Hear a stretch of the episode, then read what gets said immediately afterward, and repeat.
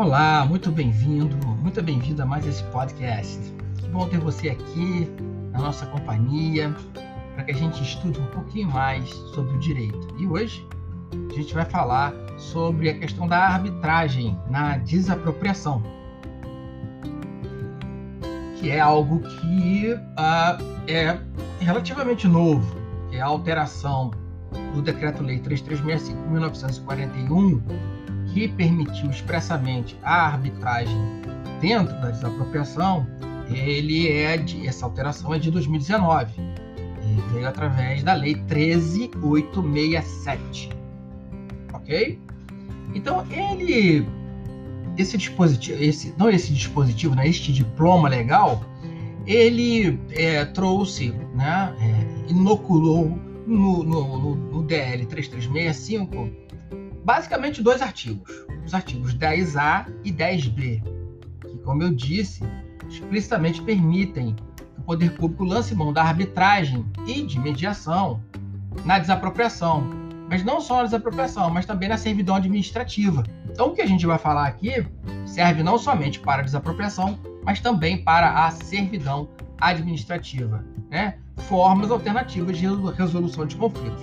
Vamos então primeiro dar uma passada de olhos no que diz a lei a respeito do tema. Então, como eu falei, artigos 10A e 10B. Né? O 10A diz: o poder público deverá notificar o proprietário e apresentar-lhe oferta de indenização. O parágrafo 1 determina o que é que deve estar contido nesta tal notificação. Inciso 1, cópia do ato de declaração de utilidade pública. Portanto, atenção, este procedimento aqui, ele acontece após a expedição do decreto expropriatório. Ele não prescinde do decreto expropriatório. Tem que haver o decreto expropriatório. Muito bem.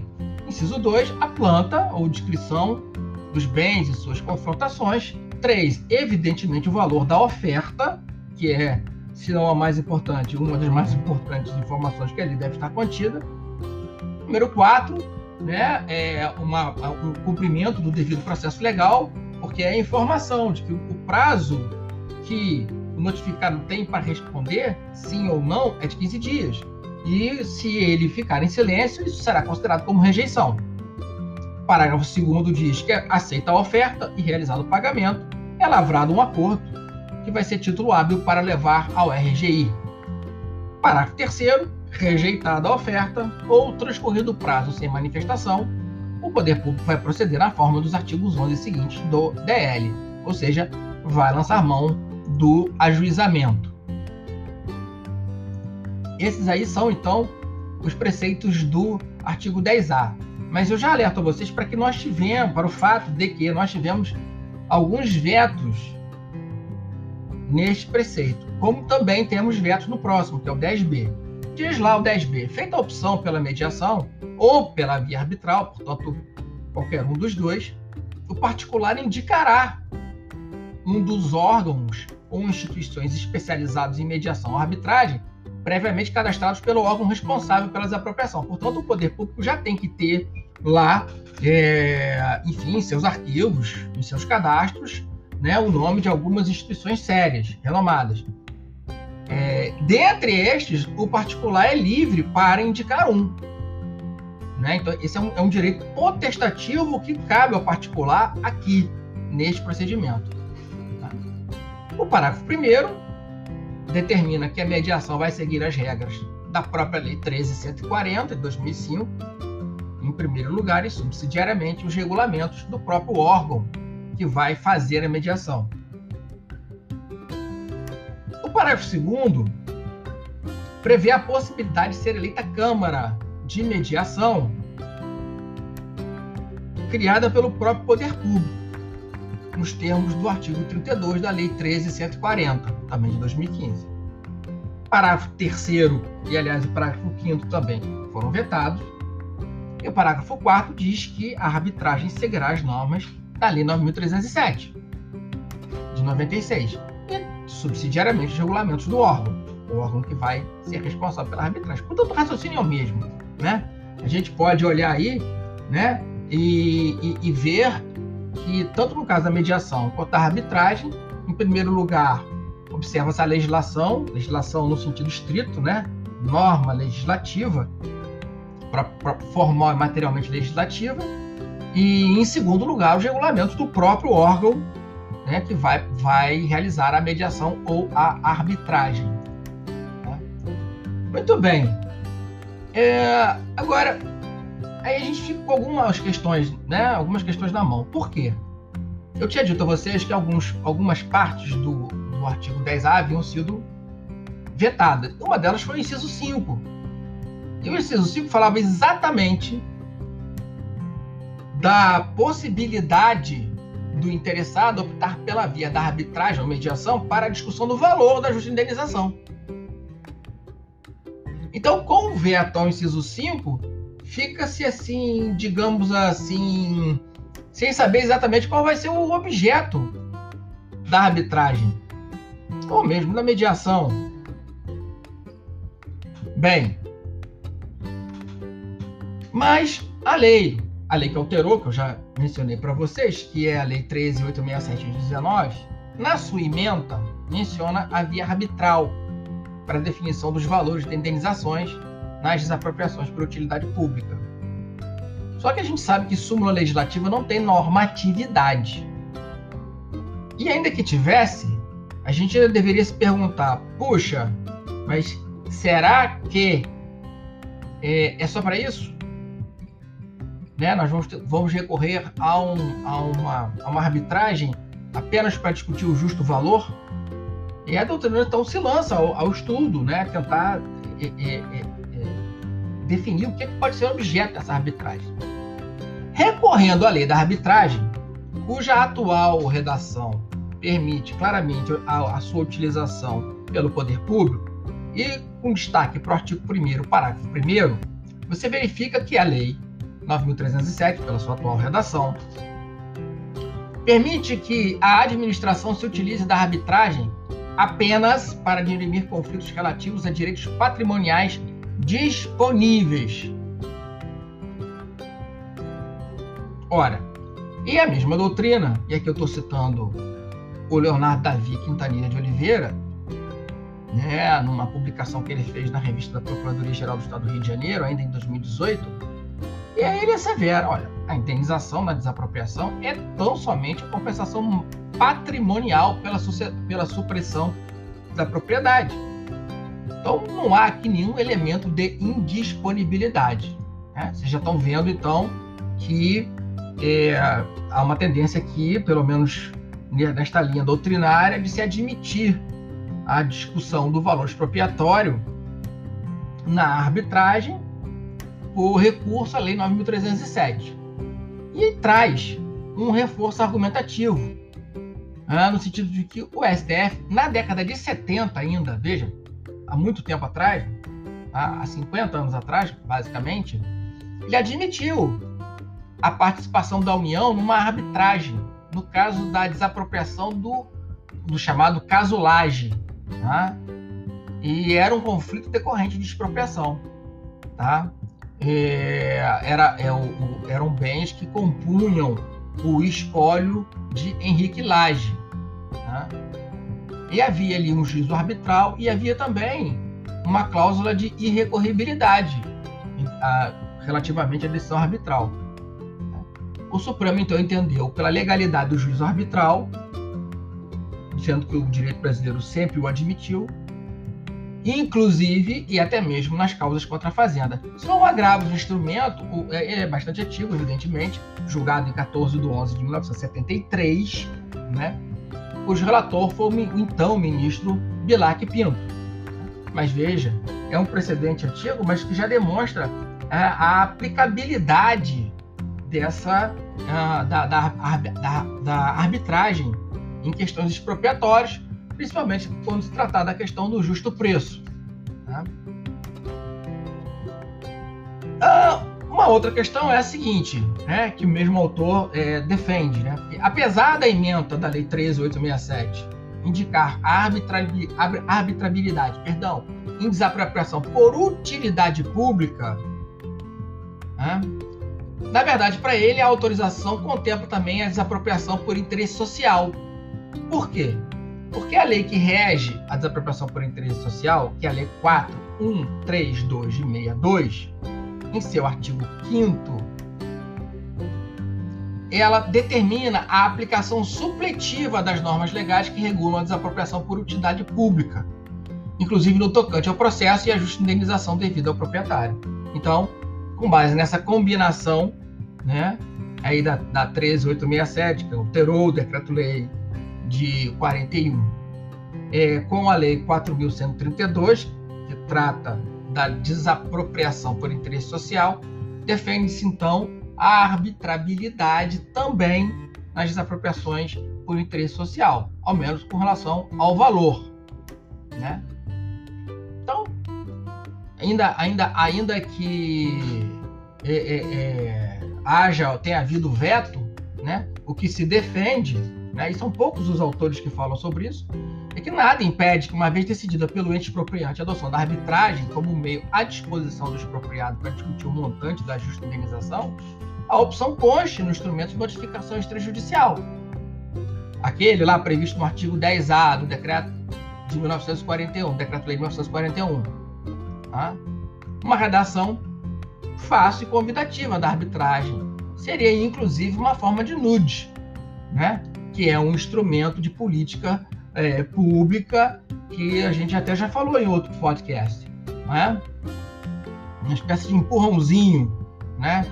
uma espécie de, assim, de incentivo né? para que o, o, o, aquele que tem seu bem em vias de ser desapropriado busque uma solução que é mais barata e mais rápida, né? e normalmente muito melhor para ambas as partes. Né? Muito bem.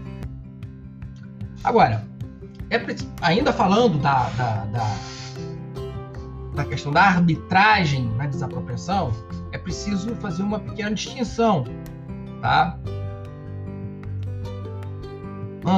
O que, que acontece? Há uma diferença entre os instrumentos utilizados para pactuar a arbitragem e essa diferença, o critério utilizado nela é o critério cronológico. Tá? A chamada cláusula arbitral ela é, ela é celebrada antes do surgimento do litígio. Então a cláusula arbitral ela, ela tem, um, vamos dizer assim, um caráter preventivo. Já o compromisso arbitral, ele, ele possui um caráter repressivo. Por quê? Porque sua celebração é contemporânea ao litígio. Né? O litígio já está ocorrendo. Né? Então, é, a gente precisa entender, bom, esse instrumento previsto agora né, no decreto-lei da, da desapropriação é, com a alteração da Lei 13.867 de 19, ela não fala, né? ela não diz. Mas, segundo a doutrina, o instrumento correto é o compromisso arbitral. Por quê? Porque já há a instalação de, uma, de um conflito de interesses, né? É, uma vez que já houve a, a decretação expropriatória por interesse social né, do bem e o respectivo proprietário já está sendo notificado. Tá? Portanto, é, normalmente o que se vai utilizar é o compromisso arbitral, tá? Um compromisso arbitral. Tá? Não há como se falar em convenção prévia de arbitragem desapropriatória. Tá? Muito bem. Mas esse compromisso é possível se já estiver em curso o processo de desapropriação? Veja, foi houve, a, houve a, o decreto, é, a parte não dese, assim não desejou, não quis, não quis se manifestar ou disse que não, que não, que não, não queria participar de nenhum tipo de procedimento alternativo, né? E começa o processo expropriatório judicial. É possível fazer então esse compromisso arbitral para terminar, né, de uma forma é, amigável, uma forma consensual, esse é, é, autonormativo e não heteronormativa, essa esse conflito de desapropriação? Parece que sim, parece que sim, porque o artigo 10b do 3361 de 41 ele está inserido na disciplina dos atos prévios a judicialização, né? Aí você poderia defender o seguinte: não, então sim, poxa, professor, se é, se é de atos prévios, ele só pode acontecer antes do processo judicial. Mas a doutrina, e aí eu estou citando o mesmo autor que eu citei antes, é, eles, olha, essa interpretação é topográfica e, e a contrário senso ela não prevalece, porque ela iria exatamente contra o elemento teleológico da desjudicialização e dos prestígios, ou perdão, do prestígio aos meios adequados de resolução de conflito, alheios ao judiciário. Portanto, defende-se que seria possível, sim, a, a, a, o compromisso arbitral após a instauração do processo judicial de desapropriação. Ok? Então, é possível, a despeito do critério topográfico ali, né, de, do, do preceito está ainda nos atos preparatórios. Muito bem, pessoal. É, tem muita coisa para falar sobre arbitragem e, e desapropriação, né? É, mas esses seriam os pontos principais, né? É, não, não, não, não, temos aqui como, como num, é, um podcast né, é, é esgotar a matéria, mas a gente tem aqui os pontos principais. Né? O que faltaria dizer é, de, de importante né, é a questão da escolha do órgão que vai realizar a arbitragem e ou a mediação, né? Bom, nesse caso, é, a gente precisa ter em mente que a lei permite que o órgão esteja cadastrado previamente. Agora, e dentro desses órgãos cadastrados, o proprietário está em vias de ser desapropriado pode escolher. Mas tem uma questão aí dentro que é muito importante. É o problema da emissão provisória na posse. Tá? É, a doutrina entende que isso não pode ficar ao arbítrio né, do colegiado de árbitros ou do árbitro. Tá? É, portanto, para que possa haver a, o compromisso arbitral, tendo em vista que a emissão provisória da posse não é arbitrável, e quem tem que decidir isso, é, é isso está muito mais na mão do poder público do que do particular, é preciso que o particular concorde com a emissão provisória na posse. Se ele não concordar, esse compromisso arbitral não vai acontecer. É claro nós estamos falando aqui do início, né? Nós estamos falando aqui do iníciozinho. Como eu disse, pode ser que lá na frente, depois de decidida a emissão provisória na posse pelo próprio juiz deferido, as partes procurem fazer uma arbitragem ou uma mediação. Isso nada impede. Ok? Bom, era isso. Espero ter sido suficientemente claro. Peço desculpas porque ficamos assim, passamos um pouquinho do tempo médio de podcast, mas é um assunto novo e com muito pouca exploração na doutrina. Muito obrigado mais uma vez por estar aqui conosco até agora. Fiquem bem e até a próxima.